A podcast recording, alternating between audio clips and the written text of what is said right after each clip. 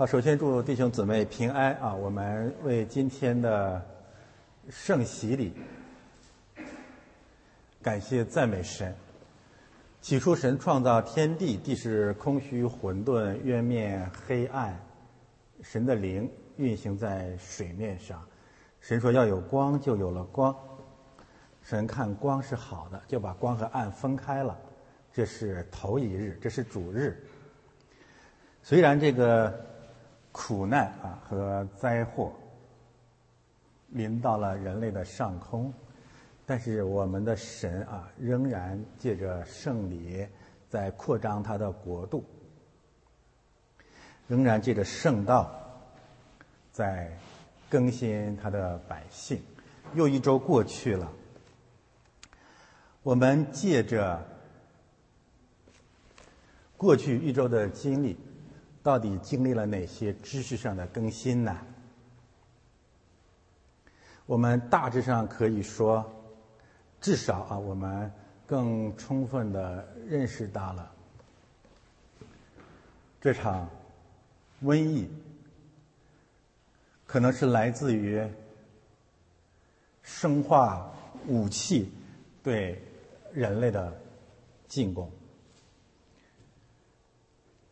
目前啊，还没有充分的科学证据证明这一点，但是有比较充分的法律的证据证明这场病毒应该是来自于某一个实验室。虽然我们还不能从科学上得出充分的结论。但是在神学上，我们大致可以说，这是一场生化武器对人类的攻击。过去一周呢，我们搜集了很多的证据，很多的事件和文献的堆积，可以让我们相对的啊得出这样的结论。我大体给大家搜索一下我们可资利用的证据，来证明这一场危机大致属于生化武器对人类的进攻。首先有五份文件啊，我本来写在 PPT 文件上，大家可以在视频当中去看啊，有五份文件。相对充分的证明了新型冠状病毒来自于实验室，是人为制造或者泄露的。有五个人物啊，我也写在 PPT 文件上了。我今天不展开说这一块啊，因为这不是我们分享的重点。这五个人物的。及其相关的事件，啊，进一步的证明了，这有可能是一场人为制造的人祸，或者说是中国制造的人祸。其中有一个人，我是今天早晨才注意到他啊，叫黄艳玲，据说是零号病人啊，这是第一个感染者，他应该是啊，武汉病毒。研究所里面的工作人员啊，当然现在病毒所否认这一点。同时呢，我们也看到围绕着这些事件的呃进展，呃，一尊党人和武汉病毒所党人或者中科党党人互相推卸责任、互相攻击，这种前所未有的互相甩锅、互相推卸责任，证明了两个事实：一个方面，这场危机。超过所有人的想象，没有人敢于愿意承担责任。另一个方面呢，说明没有人在如此如此的重击之下悔改归向神，仍然是应着镜像。于是我们看到了耶和华的手仍伸不缩。我们的结论是什么呢？第一，这场灾难是中国制造的人祸。在这样的一个前提之下啊，我们无论怎样来责备这种罪恶，都不会过分。我就想起保罗的一句话，他说呢：“魔鬼的儿子，众善的仇敌。”啊，这个用来形容这场中国制造是毫不过分的。但是，我们是基督徒，我们是神的儿女。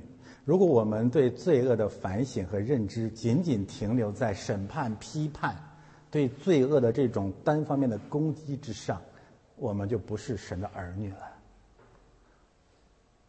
我们就会像中国历朝历代经历的所有患难和灾祸一样，让这场灾难突然的发生了，然后预备经历下一场同样的灾难。实际上，神界的灾难给教会有更深刻的带领，给基督教文明有更深刻的带领。这个带领是什么呢？那就是让我们来反省，我们在中国制造罪恶当中是否有份。刚才我谈到实验室的那位女士啊，我突然想到了夏娃。起初，病毒是借着夏娃一个人进入世界的。如果那是真的啊，那今天好像也是如此。蛇咬了一个女人，罪就遍及了世界。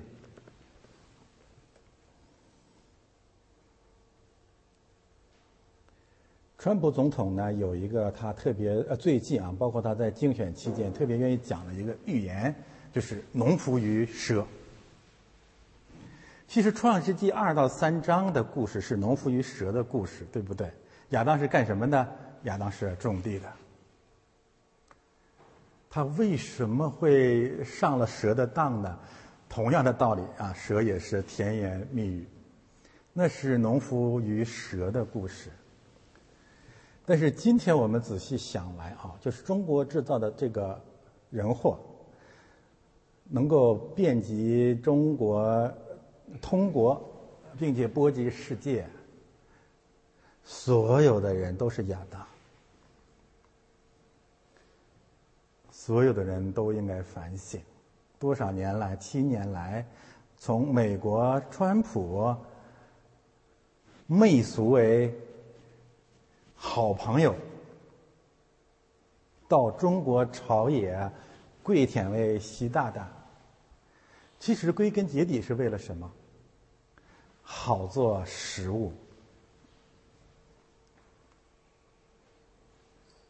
所以借着这样一场灾难啊，神呼喊他的百姓，想一想，你不要紧紧的攻击这场灾祸背后的那个始作俑者，要看到我们多年来是怎样容忍了这场灾祸，因此我们也公益的被波及到了。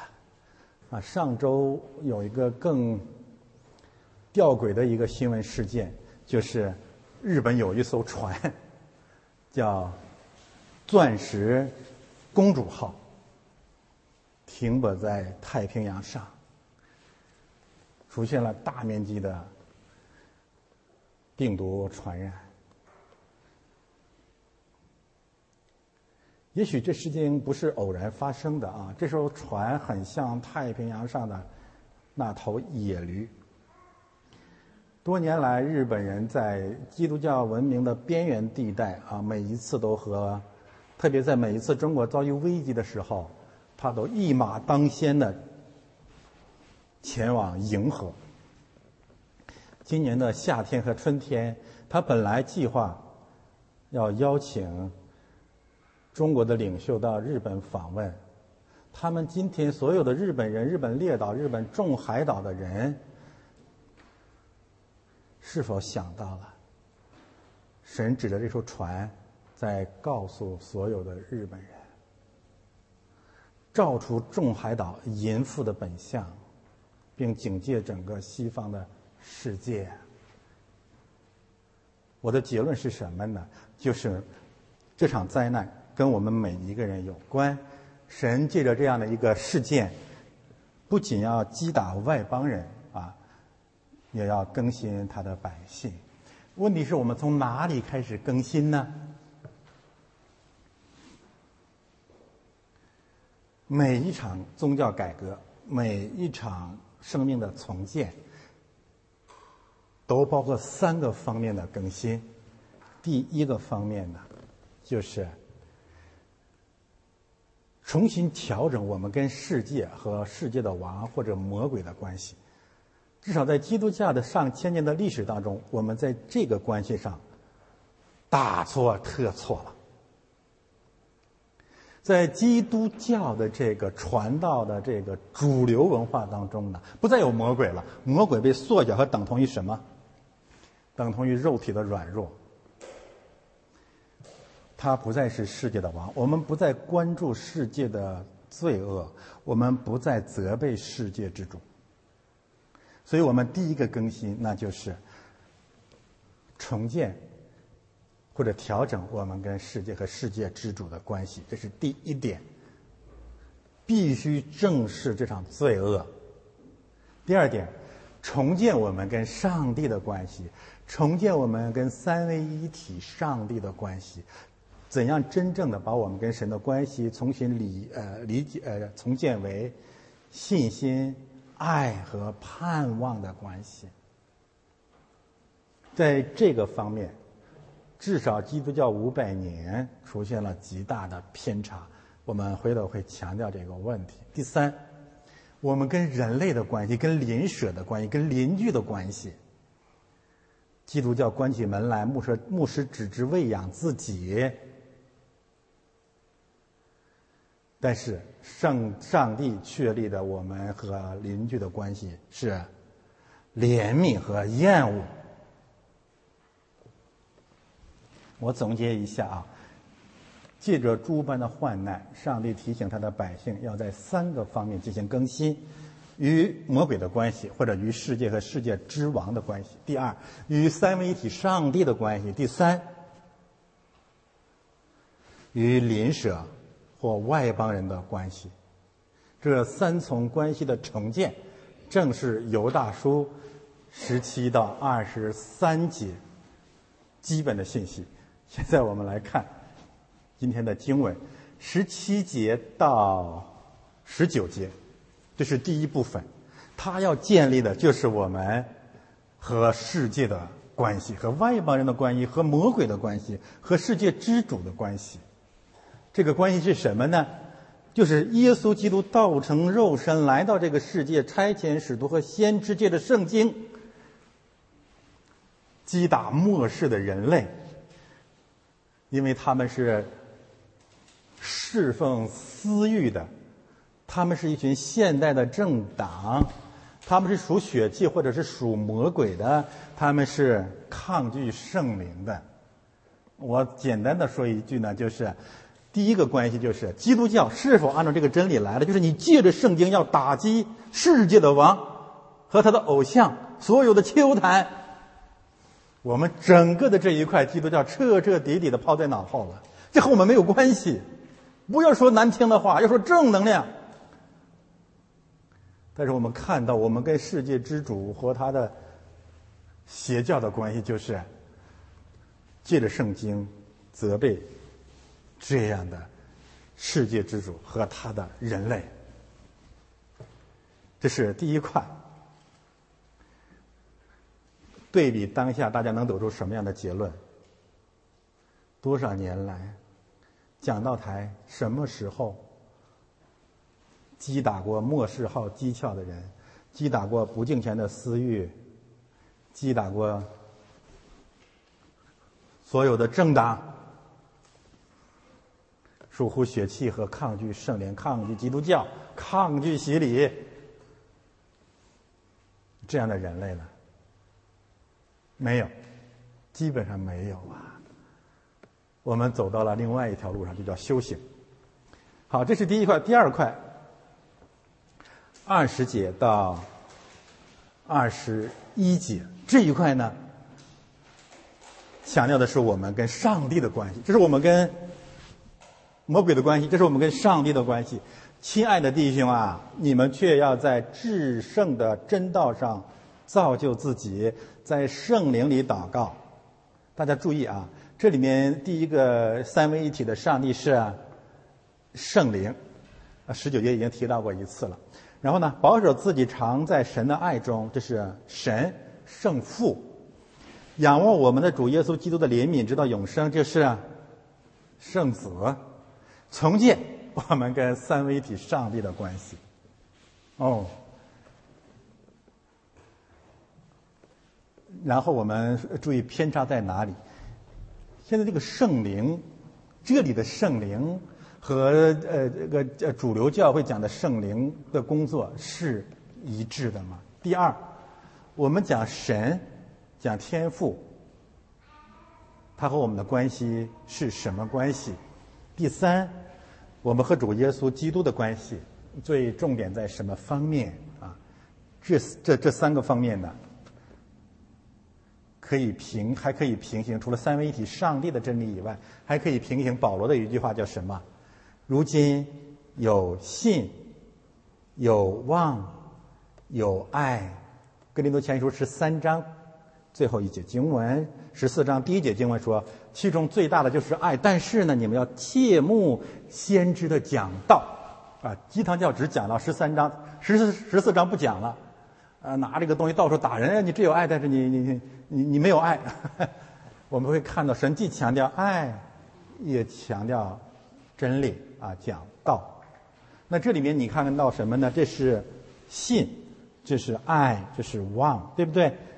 直到永生。真道这个词原文是信，信，爱，望，这是我们跟上帝正确的关系。这是第二一块啊，我们跟神的关系。翻到最后，我们跟邻居的关系，我们跟人类的关系，和魔鬼的关系。第一块啊，大家一定要有这个印象。今天考考我们的智力，也对我也是个很大的试炼啊。呃，我希望我能够把它讲讲清楚啊。第一是跟魔鬼的关系，第二是跟上帝的关系，第三是跟人类的关系。跟人类的关系是什么呢？怜悯，怜悯，怜悯，就是和合本的翻译不是很准确，但是有一个怜悯啊，原文当中有一个怜悯，要怜悯，然后呢要抢救，怎么抢救呢？要惧怕并且恨恶、厌恶。教会跟世界的关系是怜悯的关系，拯救啊，当然是主借着我们去拯救的关系。但是这个拯救包括两个不可缺少的方面，那就是畏惧和厌恶。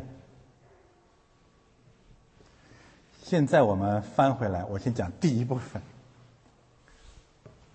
就是十七节到十九节。亲爱的弟兄啊，你们要纪念我们的主耶稣基督之使徒从前所说的话。他们曾经对你们说过：“末世必有好讥诮的人，随从自己不敬虔的私欲而行。”这就是那些引人结党、属乎血气、没有圣灵的人。这里面啊，表达。爱的那个词就是“亲爱的”啊，和合本把它翻译成“亲爱的弟兄”。这个词的原文呢是阳性的复数的形容词啊，“亲爱的”，上帝爱我们。然后这里面你注意那些“你们”“你们”啊，嗯，犹大书前面呢，啊，那应该是个动词，应该是啊，犹大书前面呢。谈的都是他们，你有印象吗？他们、他们那些的那些人，现在回过头来啊，圣灵要开始谈教会，谈我们了。上帝借着这个呃，这个世界可能是空虚、混沌、渊面、黑暗，但神仍然在这个时代去建造自己的教会。怎样建造教会呢？你们要纪念。每一次主日崇拜啊，是一场纪念圣礼。我们知道，你们要常常如此行，为的是纪念我。我们要纪念主的圣礼，也要纪念主的圣道。神借着他的话语来建造我们。每一次基督教真正的改革都是一样的，就是还是啊回到圣经上去。什么是圣经呢？是我们的主耶稣基督众使徒从前所说的话，这些真理都已经教导给我们了，而且是充分的。打开圣经就可以应用一下呢，就是我们都需要教会，需要教会不断的提醒我们去纪念这些最最基本的真理。有的时候我们会很骄傲，说我们不需要，我们都知道了。啊，但是每一次我们来到教会的时候，你就会发现我们知之甚少。我们实实在在需要神提醒。这里面有个特别重要的原因啊，就是我们会爱上这个世界，会爱世界的王。如果上帝不提醒我们，我们就很难很难像这样来讲道。大家注意这里面的所说的话和他们曾对你们说过这两个词呢，讲的都是话语。上帝总是借着道理啊，圣经来更新和带领我们，不断的重复。他活着，他今天仍然对我们说话，啊，由此我们也知道。他要封锁这个世界，要封锁讲道台的言论自由，封锁陈秋实，封锁方斌，不让你说话。但是更普遍的是封锁传道人，剥夺讲道台的打着引号的言论自由，这是魔鬼阻挡基督和他的教会最有效的方式。但是不一定成功，不一定成功。神仍然说话。起初，神创造天地，就是神说，神说。然后呢，讲到他说：“我呃，勿要勿要传道。”那么讲什么呢？这里的话语打击的是谁呀？针对的是什么呢？针对的是末世的人。圣经常常讲末世，大家要有一个基本的概念：末世指的是什么时候？一般来讲，末世指的就是基督复活和复临之间的人类。那么这一块人类啊，大部分呃呃人类属于什么人呢？其实属于近代人、现代人和后现代人。说的更简单的话，就是属于我们这代人。从中世纪出来了，然后人类就不得了了，一直到今天五百年，大约五百年时间，我们都是末世的人类。圣经伟大在什么地方呢？就是上帝早就看明了啊。当人类经过什么启蒙运动啊、呃文艺复兴啊、宗教改革呀、工业革命啊、政治革命啊、法国革命啊、现代文明啊，人类变成什么样的人？变成了好讥诮的人。讥诮谁呀？还信上帝，好愚昧啊！基督什么时候能来？你骗谁呢？彼得书信说末世必定有好讥诮的人说主要来在哪里？还没有来。那诸如此类，所以圣经首先要呼喊他的教诲。在这个末世的时代，我们必须打击、正视。这样的人类，你不能绕开末世的人类，必须针对他们。针对他们什么呢？针对他们的不敬钱和私欲的行动行为模式。整个这个世代，现代人类，他们真正的上帝就真正的上帝，真正的假神是什么呢？就是私欲。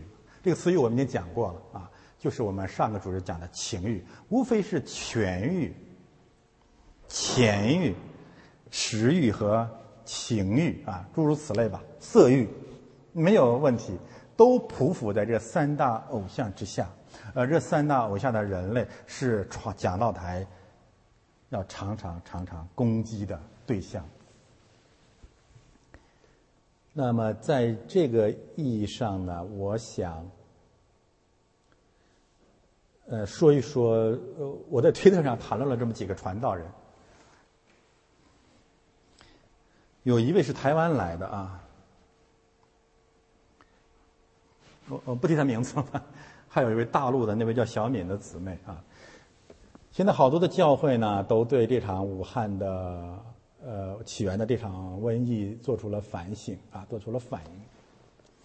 但是在他们的这些话语习惯当中呢，讲道当中呢，所谓的诗歌当中呢，没有这样的内容啊，全都是基本上都是祝福，而且不承认上帝是降灾的神，是上帝只是祝福的神。如果是这样的话，整个的这一段信息是完全没有办法理解的。这是和外邦人共享了一种邪教。啊，以前我也经常经常听人跟我讲说，你要多讲正能量信息。什么是正能量啊？这才是真正的正能量，就是要攻击这些侍奉情欲的啊，不敬虔、不敬拜上帝的、无神论的。不敬虔我们讲过多次了，这里再一次重复啊，无神的、自以为神的、恨上帝的人，他们所以这样做。是为了侍奉他们的私欲，这不仅仅是内心的一个状态啊，他们已经用行为把它见证出来了，表明他们是撒旦的子孙。他们怎样能够更有效的来侍侍奉自己的私欲呢？三个方面啊。引人结党，党这个词在新约圣经出现过几次啊？我认为大体翻译还是对的，就是纷争啊，它的原意是指纷争、分裂、分离。大家知道吗？就是共产主义运动在某种意义上是从基督教的主流当中分出去的。我希望你明白我在说什么啊！我我不展开论述了啊。那为什么要结党呢？因为只有结党才能够有效的实现他们的私欲。这种和呃这种呃先从啊主流当中分出去，然后呢又重新汇聚在一起，他们所侍奉的就不再是真理，而是情欲。因为只有这样才能够有效的实现他们的权利、权欲。呃，大家现在回头看一看，以前我们我们都学过，我们是从中国来的。我们都学过政治经济学呀，什么各种政治课呀。今天你从圣经的角度去看啊，那里面有三大内容是共产主义或者马克思主义的核心的目标：权力，对吧？就夺取国夺取国家权力，这是压倒一切的。为什么要夺取国家权力呢？重新分配生产资料，食物是第二位的，对吗？第三位呢，就是塑造了一大批假基督，就是我们。为什么有有资格夺取国家权力？为什么我们能够按照正义分配生产资料呢？因为我们是一群天生的上帝。你明白了吗？这太可怕了。所以，为什么西方的政治家经常说，共产主义运动没有办法真正的在基督教国家扎根？因为这一切从根子上就被废掉了。但是，如果你离开了这个根，分裂出去，成为一个现代政党运动，就一定会成为最邪恶的一个势力。今天仍然如此啊！我们能够知道他们是从哪里来的，当然我们也知道他们会去哪里。属乎血气啊！根据雅各书的一个平行的经文呢，就是这些人是属乎血气的，是属鬼魔的。所以我们为什么说这是和？呃，这段经文啊，重建我们和魔鬼正确的关系。我们要知道，他们他们的灵是什么灵？是国们魔鬼的灵，是撒旦的灵。他起初就杀人的，起初就说谎的。你想一下，他为什么要研究制造这种病毒呢？要杀人吧？那为什么要扩扩展开来呢？掩盖撒谎吗？那么，这种撒旦的灵和圣灵，没有圣灵，反对圣灵，抗拒圣灵，是针锋相对的。那就意味着什么？它是众善的仇敌。圣灵里面都是各种美善，你会发现这种党派活动的所有的实践就是：什么好，他不要什么；什么好他恨什么，什么好他践踏什么。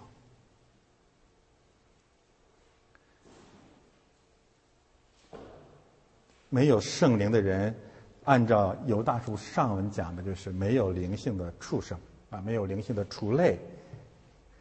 然后我们就看见末世的人啊，近代人、现代人自我定义就是没有灵性的高等动物。所以，上帝在近代、现代到来之前，就吩咐他的教会要做好准备。要打击那个时候的世界的王和那个时候的人类，但是悲剧就是基督教和这样的人类一起涌入了近代和现代，然后呢，我们和这样的一个现代的人类和平相处，不许说批评人的话。我们的结论是什么？教会的第一个更新，那就是点起讲道台上的火。对这个邪恶淫乱的时代进行坚决的定义、打击、攻击、责备、宣告末世的审判，这是神的教诲。这是第一块。那么第二块，我们看怎样重建啊我们跟神的关系。亲爱的弟兄啊，你们需要在至圣的真道上造就自己，在圣灵里祷告。十七节和二十节是平行的啊，神不断不断的用呃告诉我们，他这样来教导我们，才是真正的爱我们。如果啊，整个的基督教世界，我刚才谈到了什么什么，什么川普啊，什么教会呀，如果这些年来坚持持续不断的啊。对中国制造的罪恶进行有效的打击和防范，我们人类何至于到今天呢？如果我们不靠着主坚持到现在，我们这个讲道台，我们这个教会早就被拆碎了，我早我也不复存在了。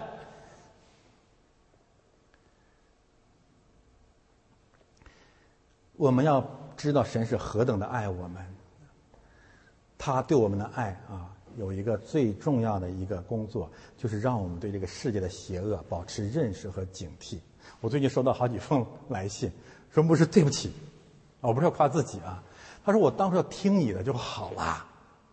你好像在讲道台上至少有一个月之前两三次的讲说你们不要回去了，你们如果要回去一定要绕行武汉。那时候我们就觉得你瞎说呢，那也怪我，我没有说的更更坚决，我看的也有限啊。我这样讲，其实有一个很本能的一个认识。我对那块土地，那个不敬钱的那块呃土地，我真的是比你们更敏感、更心有余悸。我总是感觉到到那个地方没有什么好，没有什么好结结果。但是我们怎样才能够逃避这种黑暗和瘟疫呢？那就是神的仆人啊，教会时时刻刻的。提醒自己的百姓，对外邦人的私欲，你一定要保持警惕。一旦放弃了这种警告，你都不用说回到中国去，就在蒙特利尔也一样。一段时间你就跟他们鬼呃鬼混到一块儿了，装装了满满满满的外邦人的道理，回到教会来，真的要小心，魔鬼比我们要狡猾。神这样做，我还是那句话，他因为他爱我们。从否定的角度来讲，他不断的提醒我们，这个世界，这个世界，这个世界是个什么样的世界。所以今天我们读约翰福音，主反反复复的跟呃为教会祷告。我们要跟世界分开，我们不是脱离世界，但是要跟他们分开。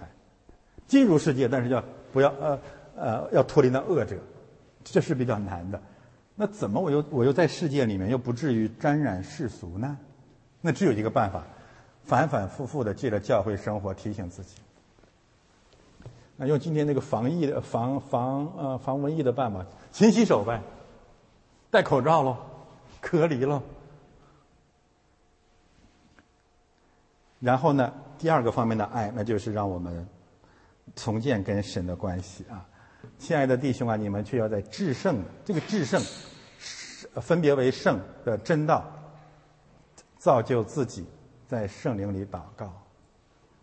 我先强调一下圣灵的工作啊。我们讲到约翰福音的时候呀，我们反反复复的强调，圣灵的工作最最最最重要的就是真理。所以约翰福音的时候，这个灵恩派运动已经已经已经复兴了啊，已经开始搅扰教会了。所以在约翰福音里面，大量大量的信息，就真理的圣灵，真理的圣灵。我们今天读的经文也是约翰福音。你要使真理，用真理使他们成圣。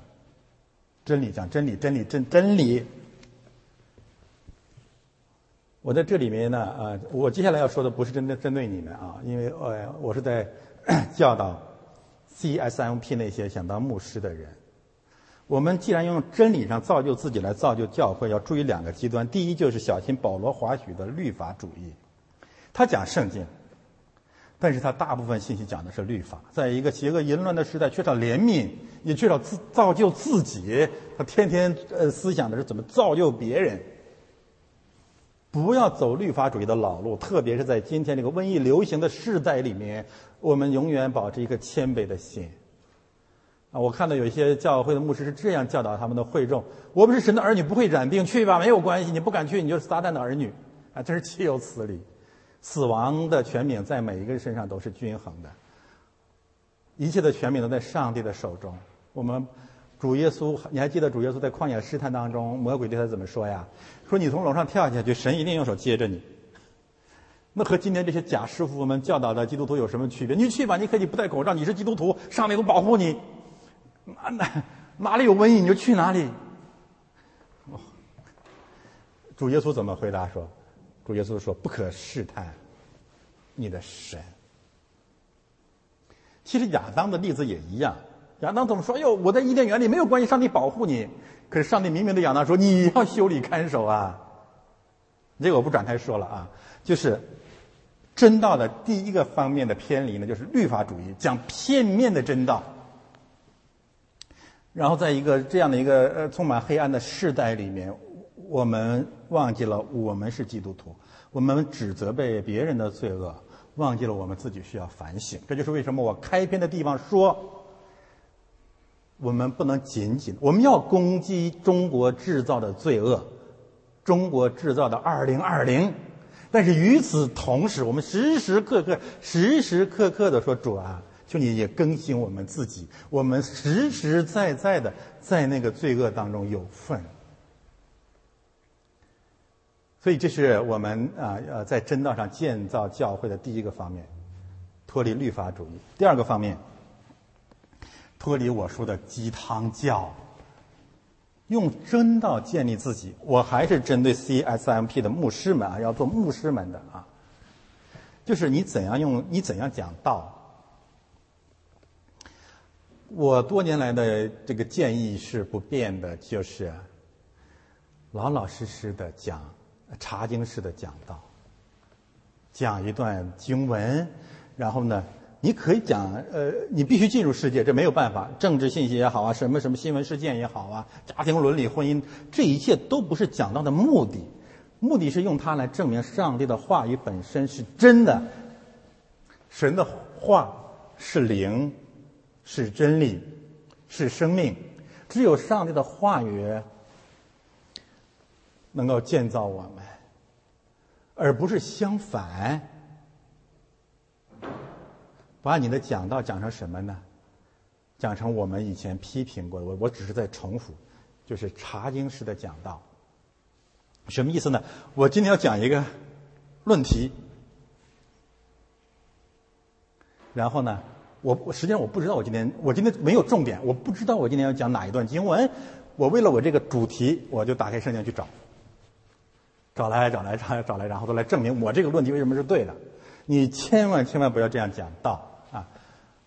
我特别特别提醒大家，我不是我不是攻击谁啊，我这样讲纯粹是为了造就 CSMP 的学员，就是你不要模仿远志明、张伯利，还有那位我刚刚被抓的那位王牧师的讲道风格，千永永远远不要学他们。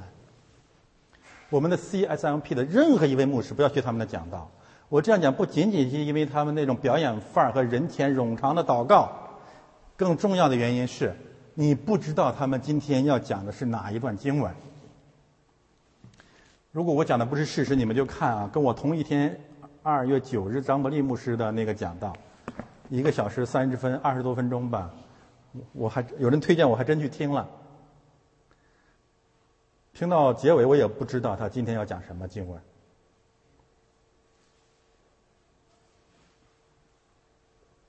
这不是小事情啊，这容易被自己带走，也也容易被政治和时事新闻带走。我们怎么我们怎么掌控这些资料、这些资讯融入到讲道台上的？其实我为什么这么讲？我以前讲过，因为我胆儿小，我害怕，我容易飘出去，我容易飞，所以我为什么一定要把圣经先卡在那个地方？我没有办法，就是我怎么跑我都得回来。这个经文在这个地方呢，它是主，它是结构性的问题，所以我的结论很简单：要在真道上造就自己，就是你要把圣经永永远远放在第一位。这个不是个虚词，那我怎么把圣经放在第一位？我今天讲犹大书十七章二十三，十七到二十三节就是它了。我不会跑，我不会跑得太远，我总得回来。这里面还涉及到一个你真正的一个信仰是什么呢？我真的相信这个经文本身，比什么样的故事，比什么样的例子，都能够更有效的造就我们的生命。我不多不多说这个问题了啊，一定要回来。永远不要我们的这个教区，永远不要学那些传道人，永远不要进行主题式的讲道。不管你你觉得你生命有多成熟了啊。你就老老实实的进行查经式的讲道，按照所谓的教会年历，今天到了哪段经文，你就打开，老老实实的去研究它，一天用六，一周用六天的时间去研究它，然后把它打开，然后你再进入世界，再把世界的东西拿出来以后，用来见证基督。这是我们的原则，在至圣的真道上造就自己，造就。初信的造就啊，这个我特别特别劝勉，还是我们的 CSMP 的学员啊，你首先要造就自己，在一定的时段之内，你不要去造就别人。新约圣经不呃那那么讲是有道理的，就是初信的不要做监督，一定会落到魔鬼的试探当中去，你胜不过的，这是铁律。当然啊，有的时候一些呃讨论啊，正常的学习交流也是正常的，我也能够理解，但是一定要节制自己，节制你的这个强度频呃频呃这个频率。现在都有什么微信群了，然后有好多好多的聚会，动不动就是弟兄之间打的狗血喷头，用世界上最难听的话彼此攻击，啊，这是不能接受的。你还不是牧师呢。你还都刚刚在成长当中呢，所以一定要节制自己。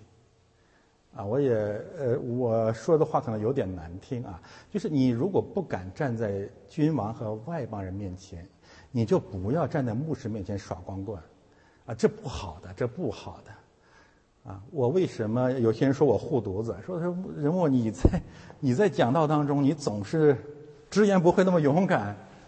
可是你教导的这些，呃，这这些，嗯，传道人，好像没有那么大的勇气。我说我不允许，我不希望他们那样。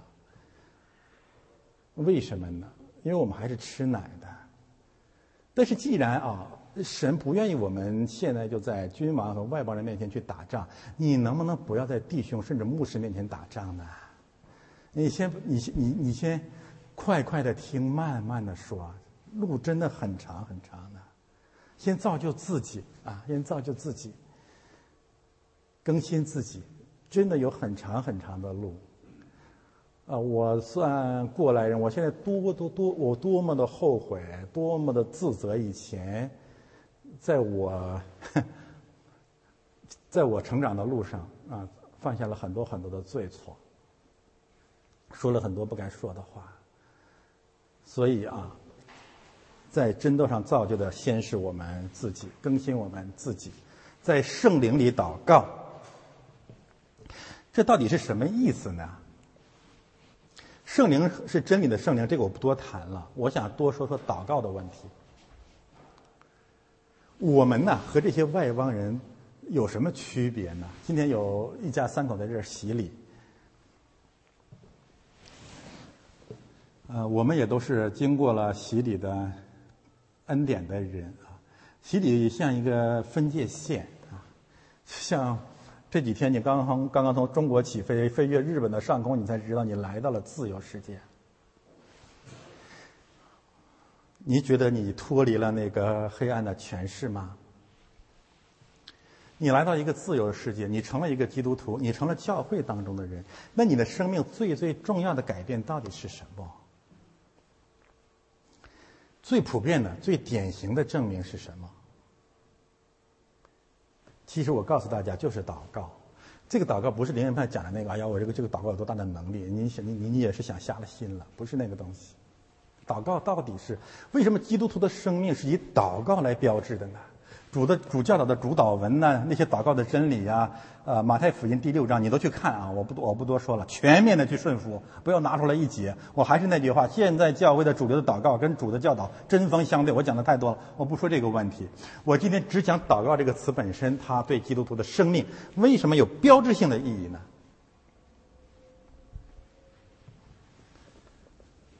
特别是我们中国人啊，我们是个无神论的大国，或者是个异教的大国。有人说我们中国以前也信上帝，那好吧，我们是生活在一个人际关系的牢狱当中的可怜人。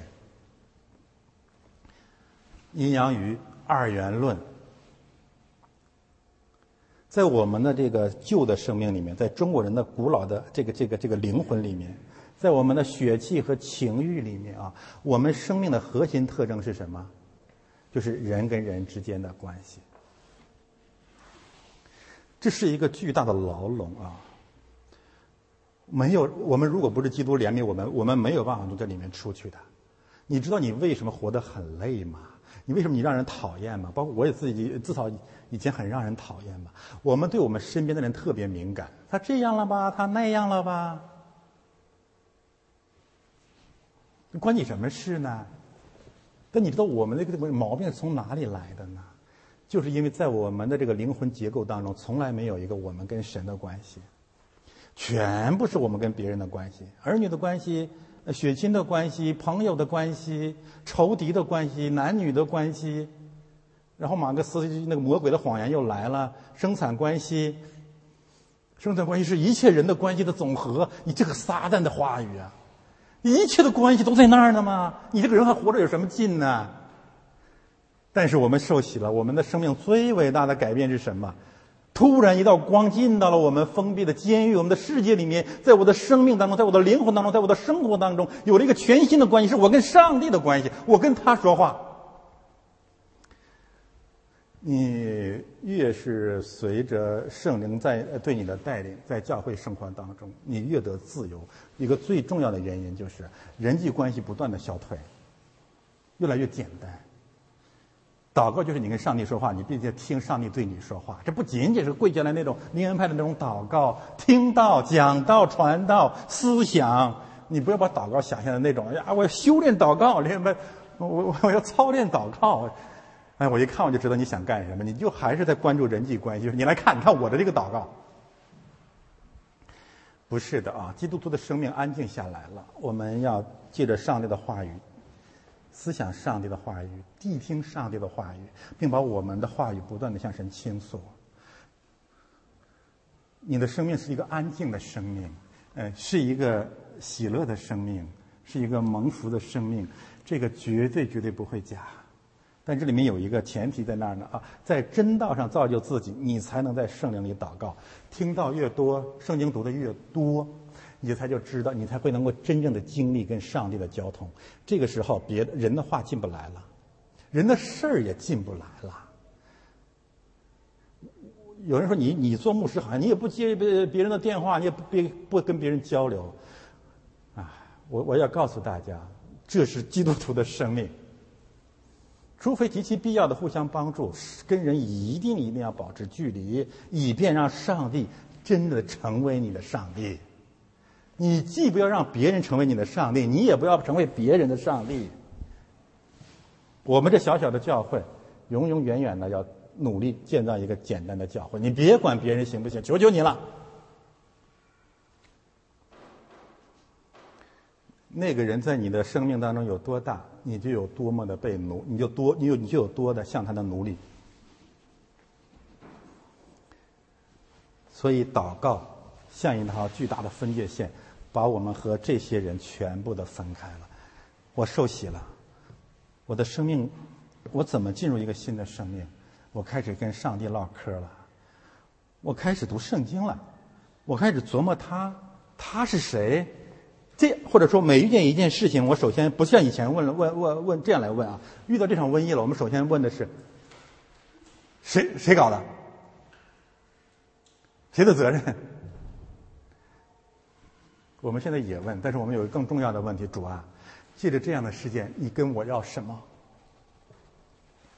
我应该怎么做，主啊，才是你喜欢的？哎，这个太不一样了。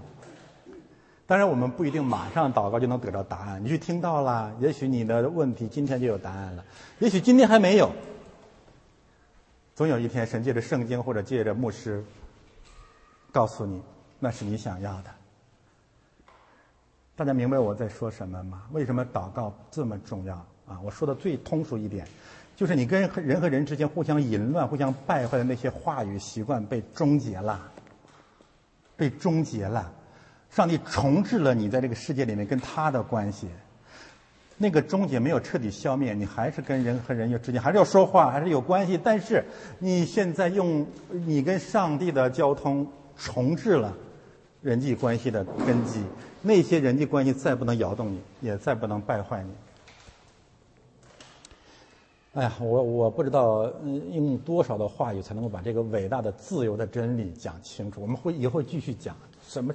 圣经那么多的祷告，真的，我还是那句话，被灵恩派、被鸡汤教彻底败坏了。他们对祷告的无限追求，还是人际关系当中的一个侧面。啊，什么祷告会，都都听我的祷告，大家来看我。你看我祷告多带着能力，不是这样的啊，不是这样。这是我讲的第一个改变，就是在圣灵里面借着祷告重建我们跟上帝的关系，或者说开启了。启动了我们跟神的关系。第二个方面，保守自己常在神的爱中，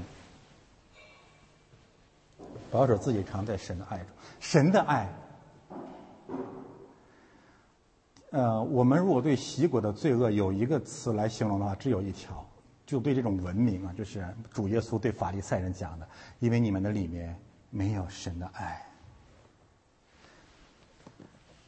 都出现了这么大、这么大的灾难了。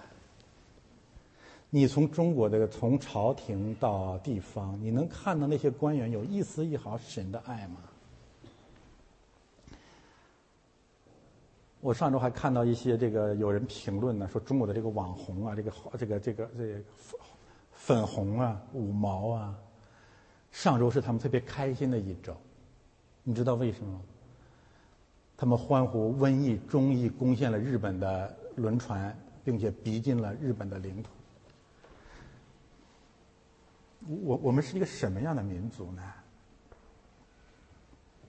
我们怎么会这样呢？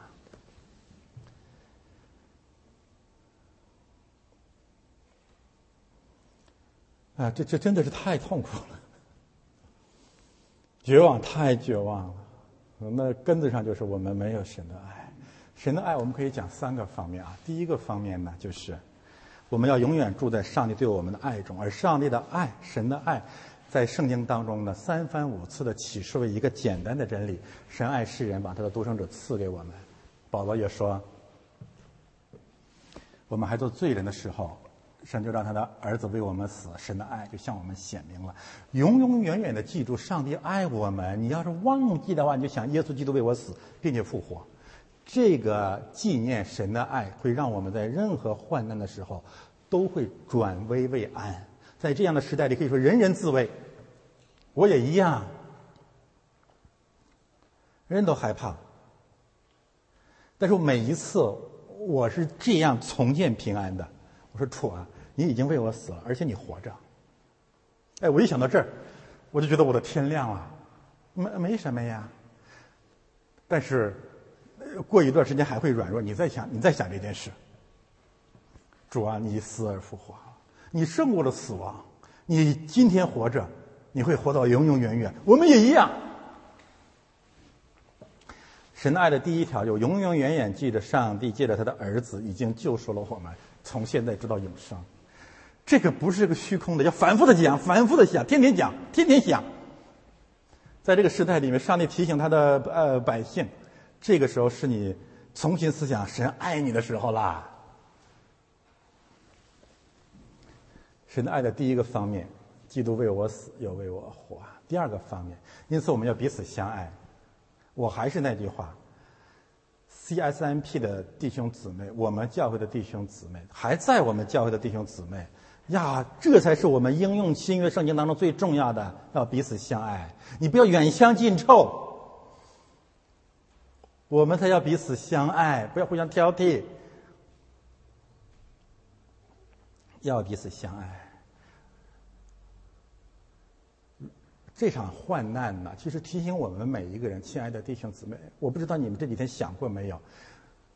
如果这是我们一生当中最后的一段日子呢？如果是呢？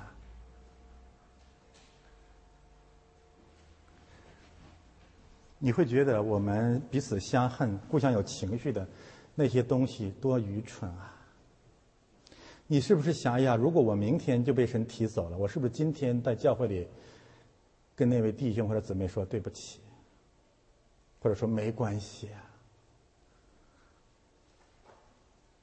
有那么重要吗？我们会后悔，在我们有生有限的时间里面，我们彼此相遇，我们说了太多血气的话，分享了太少太少神的爱。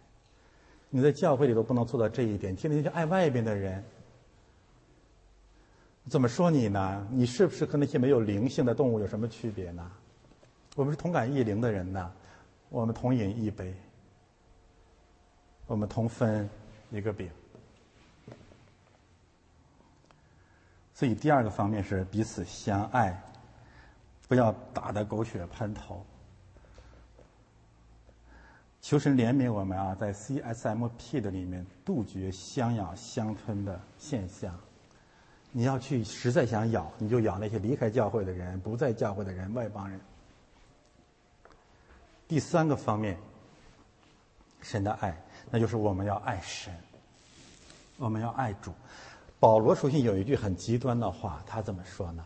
他说：“如果人不爱主，这人就当被咒诅。”哎，这话太尖锐了。一个不爱神的人，你不管你相不相信，不爱神的人会被咒诅的。今天这场灾祸，是不是一种见证呢？求神怜悯嘛，这是我们讲神的爱中间这块，神的爱。第三块，仰望我们的主耶稣基督的怜悯，直到永生。仰望主耶稣基督的怜悯，直到永生，直到永生，永永远远的，我们需要主的怜悯。这是什么意思？嗯，说的通俗一点啊，你有爱了吗？你有真理了吗？你有爱了吗？但是不要嘚瑟。不要嘚瑟啊！我们永永远远需要神的怜悯，我们永永远远的生命也好，各方面也好，永远不会达到一个我我不再需要神了。这就是为什么我们要建立圣礼型教会的原因。我我们需要主你继续与我们同在，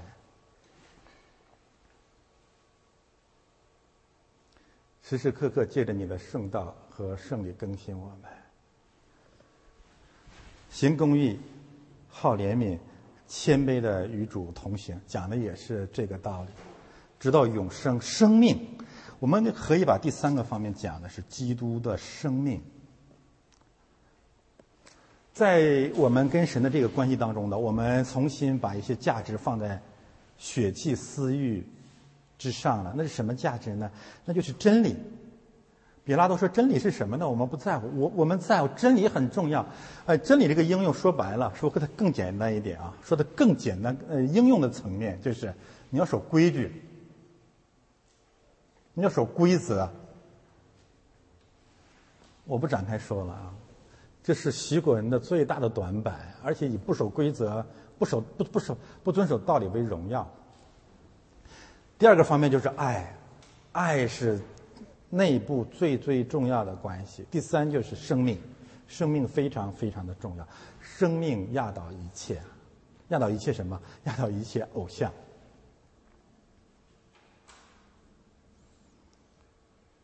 今天啊，这个。呃，明天嘛，明天是二月十七号，中国要宣布复工了，敌人复工了。你知道这套邪教的本质是什么？就是食物比生命更重要。说穿了就是这么这么简单了就是这个国家的经济发展比每个人的生命的价值更重要。生活如此生动的把我们看，让我们看见上帝的爱和魔鬼的恨之间尖锐的对立。有人给我写信，呃，批评我说：“你这不对呀！那如果经济不呃不发展，也照样会危及老百姓的生命啊！”哎，你一听好像有道理啊。那亲爱的弟兄姊妹，我们怎么看这样的一个矛盾？圣经有一段话呀，讲的是让我特别的震撼。他说：“这地啊，多年来在战乱或你们所谓的经，我这是我的话，在经济腾飞当中呢，一直不得安息。你们不让地安息，但是我要让我的地安息。以色列人淫乱，犹太人败坏，发展是硬道理，要崛起，他们离开上帝。”上帝兴起一些战乱，把他们掳掠去，然后他怎么说呢？我要让我的地安息七十年。弟兄姊妹，我们这个七十年，特别是最近的三十年，特别是最近的七年，你已经把中国上帝所创造的这块土地折磨成什么样了呀？没有片瓦片地，一草一木不被你蹂躏啊！你是可怜江山穷到国。怎么办？神可怜他的地土啊，可怜那里所有所有的生命，说可以住了吧？但是我们没有想到，上帝用这种方法让他的地得安息。该休息了吧？这个贪得无厌的败类，这如此丧尽天良的种族，你还不够吗？你还要怎么发展啊？一个人有多少套房子啊？一个人有多少套衣服啊？你家里有多少存款啊？还不够。上帝用这种方式让这些人有衣有穿，就当知足。但是这些贪婪成性的败类，就这么一个月、两个月都受不了了。你们家真断粮了吗？少吃点不行吗？少吃点肉，少杀害点生命。减少点衣服，你穿了多少件衣服啊？推开门看看，满天的雾霾，满目疮痍，国在山河破。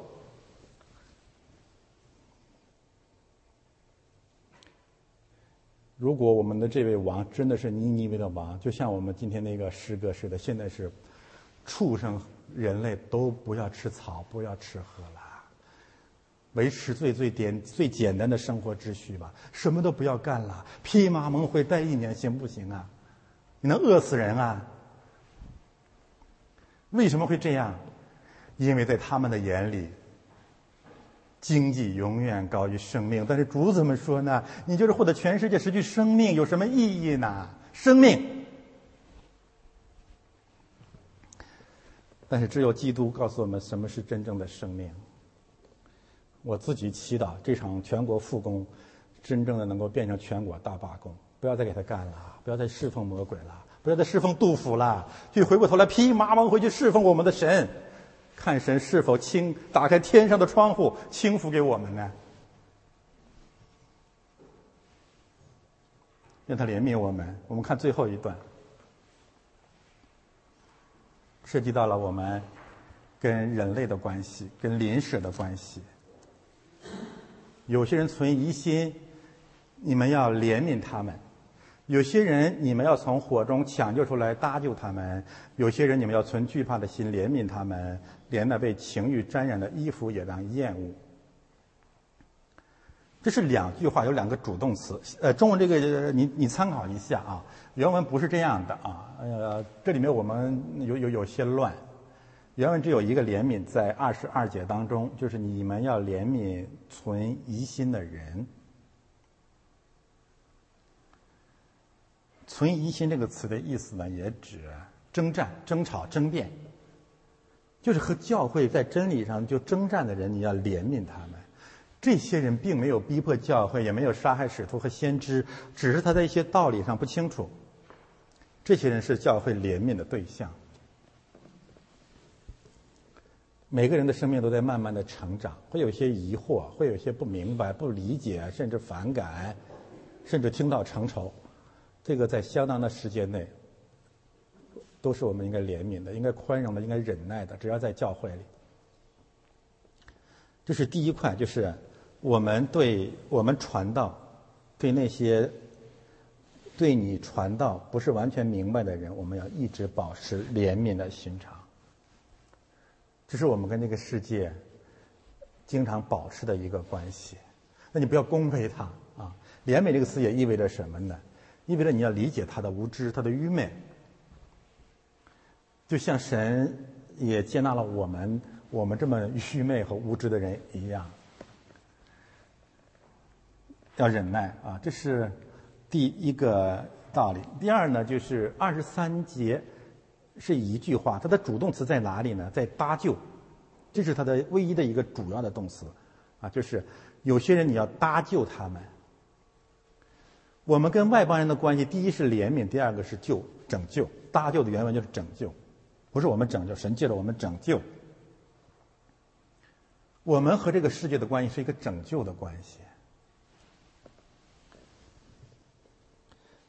这个不是现在这个鸡汤叫关起门来修行的关系。你要去救这些这些百姓，要把他们救到基督的国里去，要在这个世代里面加倍的去传道。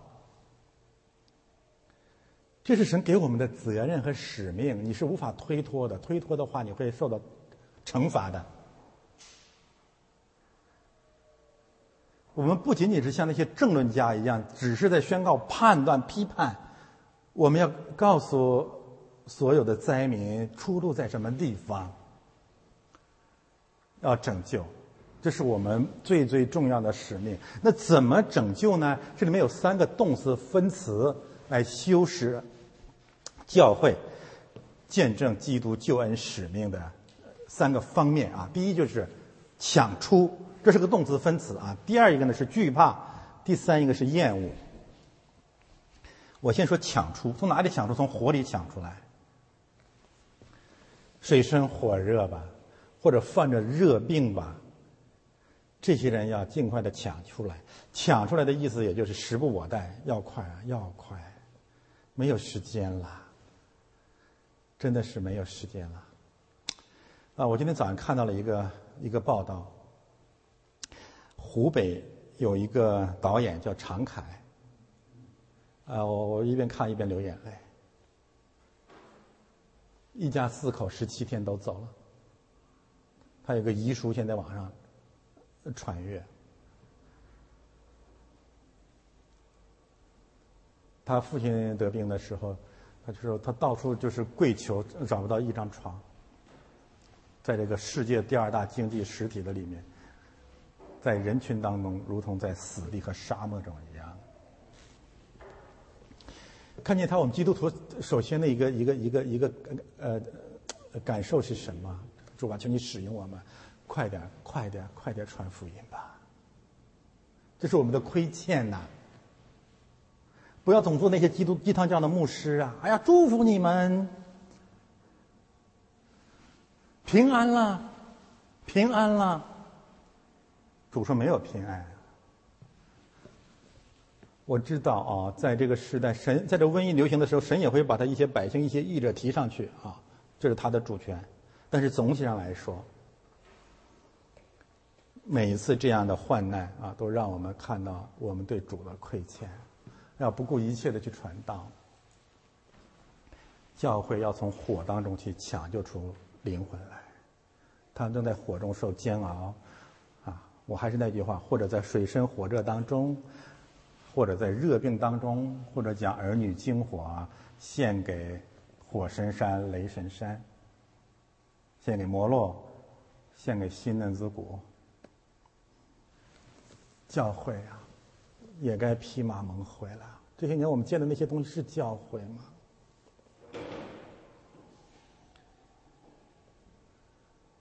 抢出紧急状态，马可福音，耶稣立即立即立即立即立即。我现我们现在更加的明白了什么叫立即。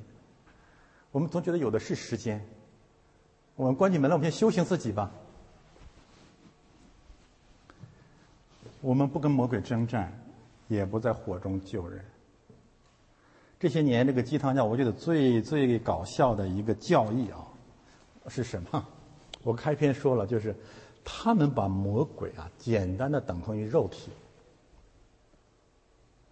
不跟世界之主征战，也不去救人。他们要救人的话，就是你自己跟自己干。他们让自己的肉，他们把信仰生活的一部分精力呢，放在了自己肉身成道方面。啊！我信主以后，我不是一般人了，不再是人了。第二个方面呢，他们把另外一部分精力放在别逼别人、爆料别人、控告别人的肉身怎么还没有成道。第三个方面呢，他们把圣经当中所有所有属灵的征战，一言化之就是。这是指向你的肉体。我以前讲过嘛，亚玛利人，陈希曾牧师也好，好多什么大卫鲍森，这个指的是你的肉体。这些人胆儿怎么这么大呀？教会没有战争了，这是世界上最平安的教会。什么叫战争啊？什么责备呃现代人呢？什么什么什么什什么没有圣灵的出出类啊？没有。你你见到站在金坛教面前，他们第一句话就是：“你就是那人。”你一下就傻了，哎呦！你会你发现对方闪着光，比你属灵多了，谦卑多了。这这是这种邪教啊，到该叫停的时候了。我们要去救人，从火中，然后呢，另外两个动词，存惧怕的心。为什么惧怕？谁知道我我我怎么会怕呢？怕什么呢？我想有这么三个原因啊。第一呢，就是你要小心，也别被火烧着。你去现在去传福音，教会还是要保护自己。我不鼓励任何的教会在这个时候去试探神。该防疫的防疫，该自我洁净的自我洁净。我们不要试探主。就是你去传这种福音，你可能被沾染，你一定要小心。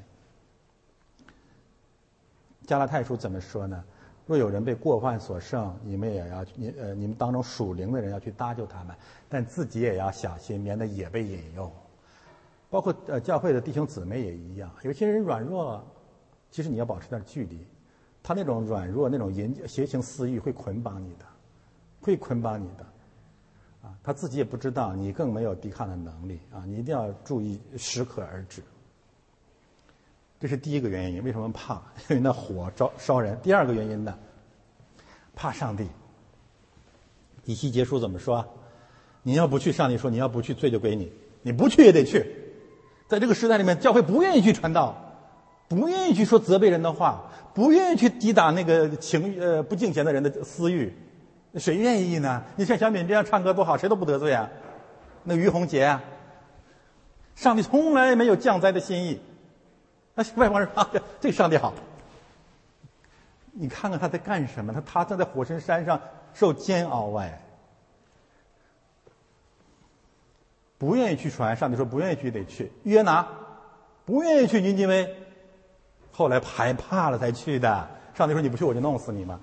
摩西不愿意去埃及，上帝说：“上帝为什么要在客栈里杀他？原原因之一也是这个，你不去，那你死。”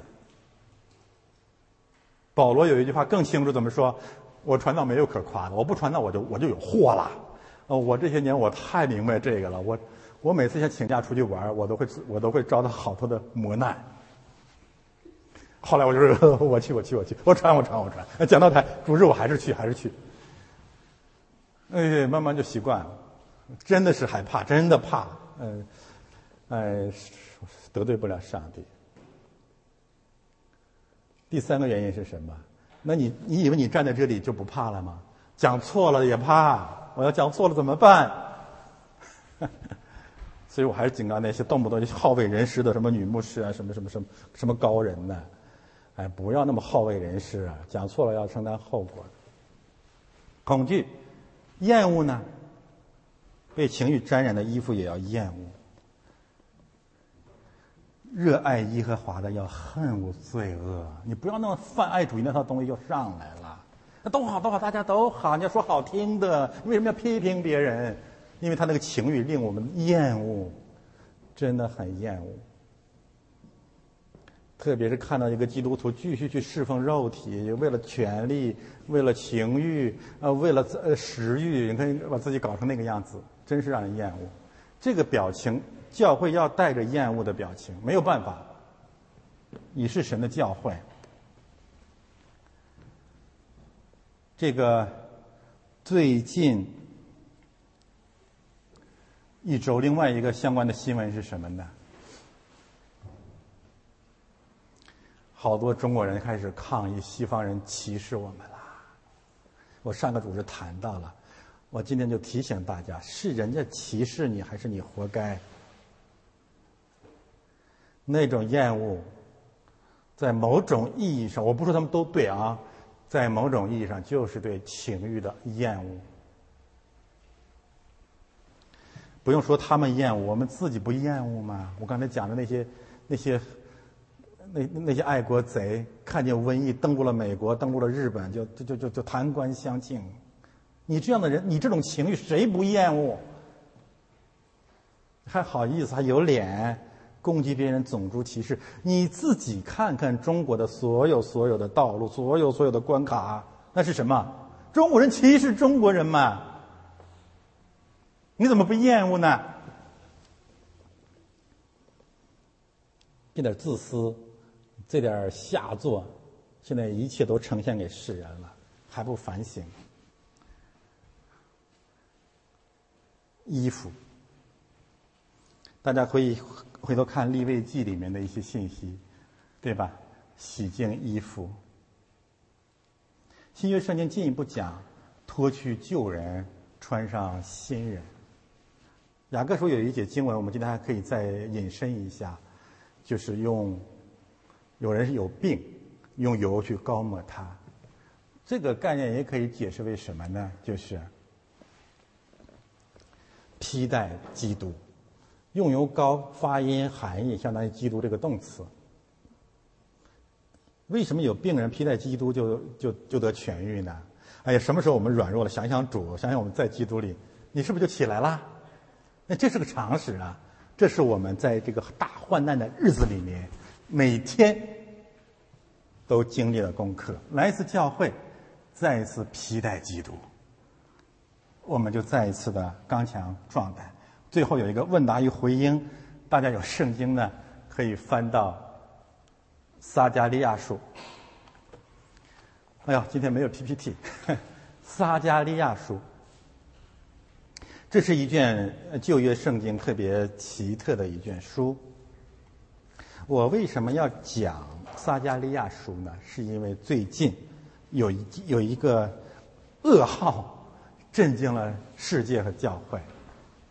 在香港和在美国啊，各有一位科学家，名字大家看 PPT。他们不约而同的得出一个结论，说这场瘟疫如果不能有效控制的话，整个地球、全球要有三分之二的人口会被传染、会被感染。撒加利亚书第十三章谈到了。在那个时候，上帝要除灭地上三分之二的人口，留下三分之一受熬炼。我们怎样来看这样的一个平行的信息呢？首先呢，我自己不敢啊，把撒加利亚书的这个预言完全等同于这些假先知也好，世界的外邦人的这个预言也好，我不敢完全等同。但是第二，这一事实至少在提醒人类和教会，这样的事情早晚是要来。因此，从现在到永远，教会必须做好预备。人类也要在这样的一个恐惧之下做好更新的计划，那就是你怎样从那三分之二当中逃离到这三分之一的人口当中去。